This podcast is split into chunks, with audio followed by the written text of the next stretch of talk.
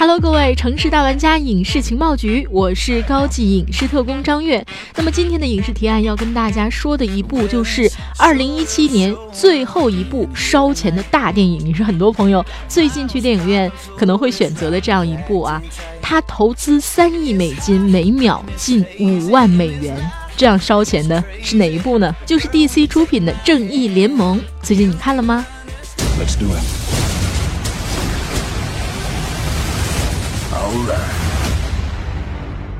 其实，在这部电影上映之前，制片人兼导演扎克施奈德就在采访中说，这一次 DC 要摒弃苦大仇深路线，要开始和漫威一样走搞笑路线了。你相信吗？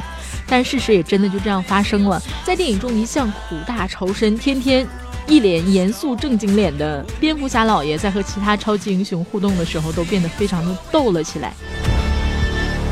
Oh, awesome! As a bad signal, that's your. Oh, sorry. That's your signal. That means we have to go now. Yeah, that's that's what that means. It's so cool. 哎，DC 就这么变了，屈服于市场，对于很多 DC 影迷来说，可能不是一件好事儿啊。这一次全片被删到一百二十分钟。那接下来我们就要跟大家说，在看《正义联盟》之前，你需要知道的一些冷知识，让你绝对看得更燃、更爽、更酣畅。温馨提醒你，片尾有两个彩蛋，一个是在滚动字幕前，一个在五分钟滚动字幕后。看完以后，千万不要着急离场。首先，我们先来说说背景，《正义联盟》的制作周期长达十八个月，先后经历了两位导演。第一位导演就是扎克施奈德，他之前拍过《超人钢铁之躯》，还有《蝙蝠侠大战超人》。他的导演特色呢，主要是以慢镜头和油画质感的画面著称。他主要负责的是正义联盟的动作戏，所以在这部电影最后的终极大战里，好多画面非常有导演特色。但是拍到一半的时候，他的女儿不幸去世，他就退出了这场电影的拍摄工作。剩下的对白部分就由另外一位导演，是《复仇者联盟》的导演乔斯·韦登接手。所以我们猜电影里的笑料大多数是这个后来的导演乔斯·韦登加的啊，可能是希望这个电影能够更卖座一些。所以从某种程度上来说，《正义联盟》应该算是漫威和 DC 联合出品的一部电影。我们在电影院观影的时候要注意这个信息啊，最后它上映的那个版本，第二位导演乔斯·韦登的头衔并不是联合导演，而是署名了编剧。而根据美国编剧工会的规定，这意味着整部电影至少三分之一的剧本被推倒重写了。那么补拍或者是重拍一定在所难免，所以细心的朋友在电影院可以看到啊，就这种连续镜头，上一秒蝙蝠侠的脸还是瘦瘦的蝙蝠侠，下一秒就一下子胖了，因为他是后来补拍的，可能演员也是在整个拍摄过程之后放飞自我，大吃大喝，所以导致这个演蝙蝠侠的本阿弗莱克整个在拍摄。之后胖了一圈啊，在电影中，如果你观察仔细的话，他这个脸忽大忽小，而且超人亨利卡维尔呢，没有想到最后会补拍，再次回到片场的他，那个时候他正在拍《碟中谍六》，呃，需要留那个胡须，所以再次回到电影中拍超人，他还留着那个胡须，这就苦了后期的工作人员啊，不得不使用特效帮超人手动剃毛。这样，其实你在电影中看到光溜溜下巴的超人，好多镜头都是特效啦。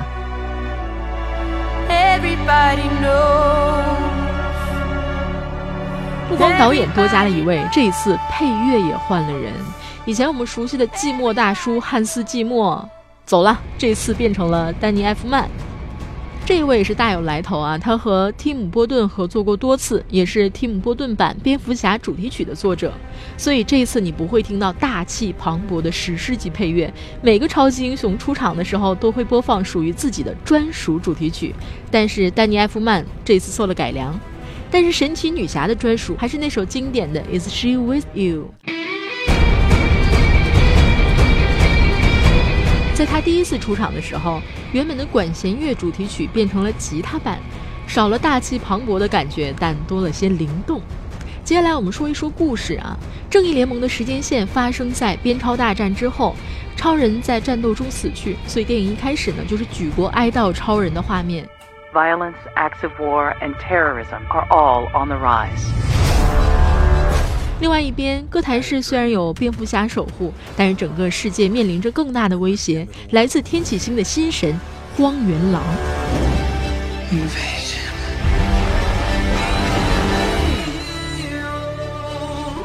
其实，在边超大战的删减片段就已经透露了，反派 Loser 曾经在克星飞船和一个全息图通信，对方就是荒原狼。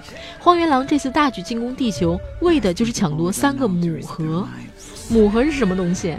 你基本可以把它想象成 DC 版的无限宝石，就是威力巨大、功能繁多的有知觉的超级计算机，可以用来当武器、信息源、远距传物通道。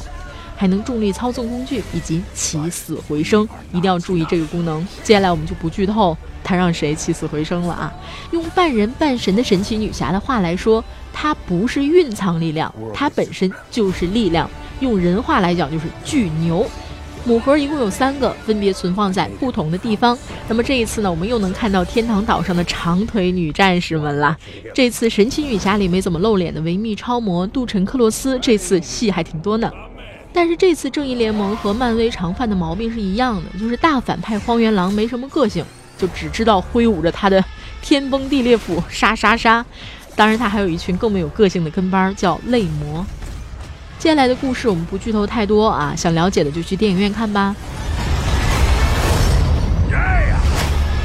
关于 DC 电影的主题，DC 里面的英雄一开始都是孤独的，他们异于常人，也无求于人。